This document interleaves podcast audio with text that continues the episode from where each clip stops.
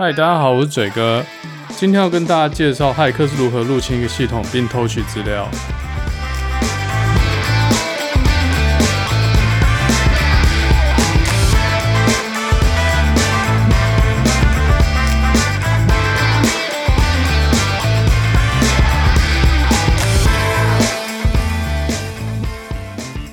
骇客是很多电影或影集里面很热门的角色，比如说阿汤哥女儿被绑架，但他不知道歹徒是谁，他只有歹徒的照片，所以他就去拜托他的肥宅骇客朋友，想要骇入 FBI 的系统做资料比对。然后肥宅骇客就坐上他的 RX Razor 电竞椅，打开他的双电竞荧幕，上面还有写 ASUS ROG，荧幕上面有各种复杂的图表，还有数字在跳。接着肥宅骇客打开了终端机，敲打他的红龙机械键盘。顶尖的骇客是不用滑鼠的，因为看起来很憋，这边就没办法接滑鼠的工伤。过不了五分钟，肥宅骇客就说他出来了，哦，是进去了。之后又花了一分钟就比对到这位歹徒，整个过程犹如行云流水。肥宅骇客如入无人之境，想要害谁都可以在十分钟之内搞定。毕竟连恩尼逊不可能等肥宅骇客两个月才去救他女儿。诶诶，等一下，我一开始好像讲阿汤哥哦。在电影里面很帅，但在现实世界，想要在十分钟之内骇进一个未知的系统，有八十七趴的机会是好小的。好，那今天会挑这个主题，主要是五月份的时候，总统府发生治安事件。那有些没有发到这件事的听众朋友呢，我在这边简介一下。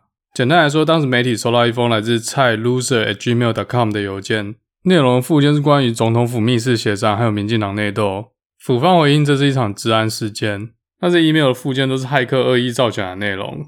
我当初看到这个新闻，其实没有特别关注，直到高文安委员提到这是一个 APT 攻击，中文叫做间接持续性威胁。他也提到这种 APT 攻击是目前治安攻击最难防御的一种。骇客攻击是持续性，并且针对某特定目标。没想到高委员除了是大数据专家，连治安都略懂略懂。干嘛呢？干嘛呢？干嘛呢？干嘛呢？好了，季老师不要靠北。嘴哥是对 APT 这个说法不是很认同啦。我个人偏向这是内部的治安问题，或甚至跟治安一点关系都没有。当然，高委员又提到不排除这样的可能性。从五月到现在，好像调查单位掌握不到任何线索。如果这是 APT 攻击的话，说明这个骇客很高明。但是高明的骇客应该不会为两封智障黑暗，暴露了自己的入侵行为。所以我不知道这是因为新闻已经过期了，所以媒体不再 follow，还是真的找不到任何线索。但这我不相信。所以我偏向这是内部的治安问题，或是单一个案。还不到总统府系统被全面入侵的阶段。刚刚提到这么多次 APT，那今天就要跟大家讲什么是 APT。一个骇客从最一开始什么屁都还没有，没有任何账号，没有任何权限，要怎么入侵一台电脑？那入侵了一台电脑之后，他要怎么入侵其他的电脑，进而渗透整个内部网络，并找到资料库，拿到访问资料库的权限，最后把资料走私出来。窃取重要资料是大部分骇客的终极目标，像是使用者的个资、账号、密码等等。骇客可以在暗网或黑市贩卖这些资料，或是直接勒索受害单位。虽然可能真的有人费尽时间，只是想写一封黑函啦。近年比较大众的资料泄密案，像是信用评比公司 Equifax，还有万豪酒店集团，都因为客户的资料遭窃而面临巨额赔偿和罚款。我有一个朋友，就是因为他的信用资料外泄而被盗用，不法人士用他的名义申请了一些信用卡，接着银行就开始找他讨债。来来回回搞老半天，但是最后还是很难根除，因为各自外泄带来的问题。因为很多个资一旦泄露，就很难被改变，例如姓名、生日、身份证字号。如果要跟 Equifax 求偿，中间还有很多法律程序，例如举证。总之呢，你不会想要跟他一样。好，讲了这么多，到底骇客是怎么入侵一台电脑的呢？在已知目标的条件下，比如说我今天要入侵某一家公司，其实网络上已经有很多关于这间公司的资讯可以让我利用。我可以透过求职网站收集这间公司的员工资料，像是姓名、职称、电话、email 等等，或是可以去暗网查询或购买这些员工在其他地方已经被泄露的个资。如果运气够好的话，某些员工在别的地方使用的账号密码，可能都已经摊在阳光下，有不小的机会这些员工在公司也是用同一组密码，或者我可以利用他在其他地方的密码以及他个人资料去猜他公司的密码。如果运气没这么好的话，至少我已经得到他的 email。接下来就是一种很常见的做法，叫做钓鱼邮件。钓鱼邮件通常会长得像正派公司的邮件哦，例如中华电信、国泰世华银行、某健身中心这些我们平常就会使用到的服务。而且寄件者的邮件地址也会长得很像真实的邮件地址，例如英文的 L 改成数字的 E，不仔细看的话还以为是一样的字串。钓鱼邮件通常还会含有一组网址，它整体的设计就是想骗你去点那个网址。一旦有人点了这个网址，就很多东西可以玩。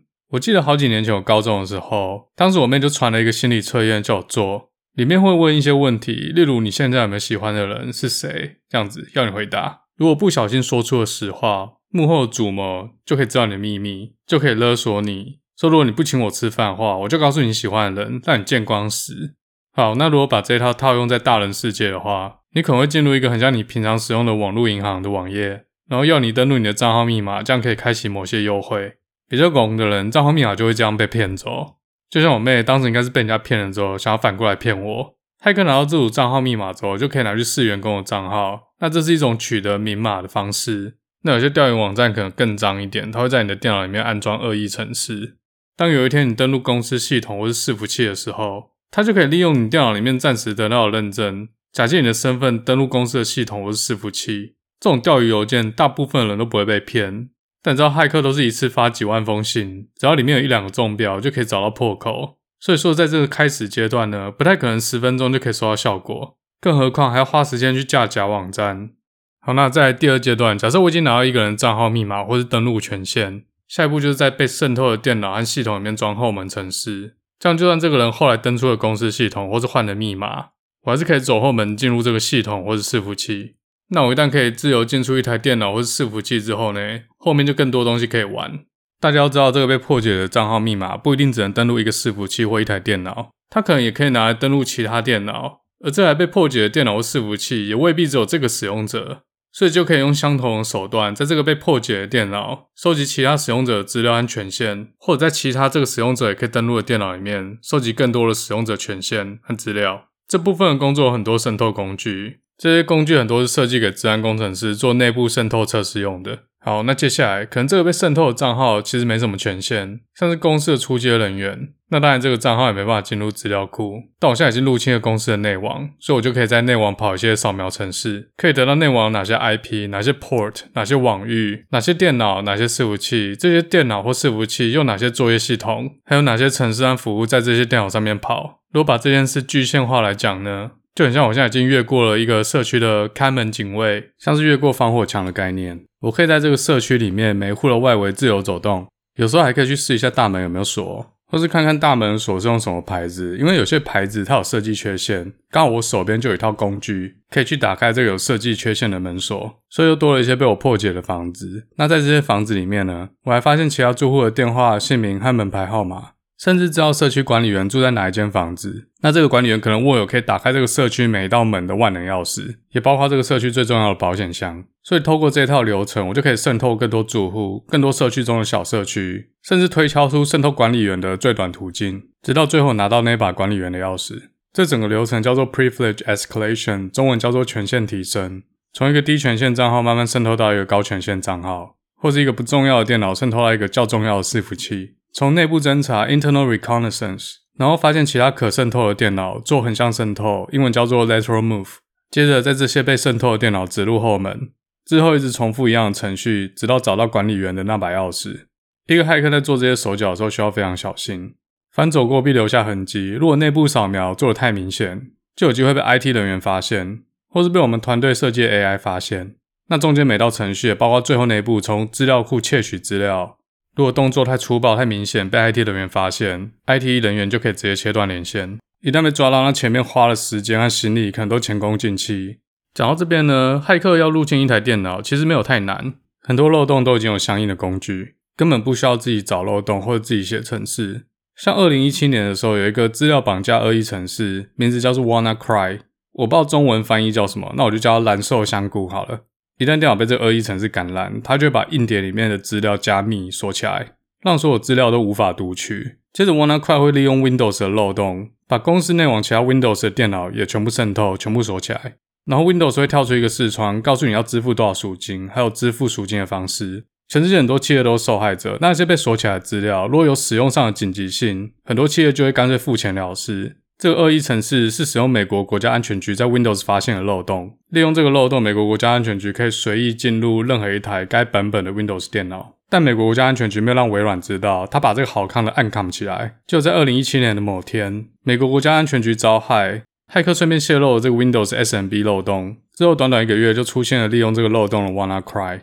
其实微软已经在恶意程式出现前修补了这个漏洞，但全世界还有千千万万台电脑还没有更新。我还听说当时有一个受害者是个人用户，他的毕业论文资料被 WannaCry 锁起来，但他下个礼拜就要口试，真的是蓝瘦香菇。他中的那款 WannaCry 的界面很人性化哦，可以让被害者线上问问题，例如不知道怎么买比特币并转交的话，那线上客服人员可以及时解答。但是这个哥们没有钱，他就苦苦哀求 WannaCry 放他一马。结果 WannaCry 后面的骇客还真的不收一毛钱帮他解锁了论文，还祝他口试顺利。这根本就是一个现代廖天丁的概念，但是他没有把他勒索赚的钱捐给弱势团体，这我就不知道了。我已经忘了这八卦我是从哪里听来的，也有可能是假的，大家听听过去就好。我讲这个主要是要表达，入侵一台电脑可能只是几秒钟的事，坊间已经有很多套装软体，只要骇客知道一台电脑上面有哪些漏洞，这些漏洞可能是来自作业系统本身，也有可能是电脑里面安装的软体，只要执行这些工具，不用几秒就可以很帅气的回头跟他汤哥说 I'm in。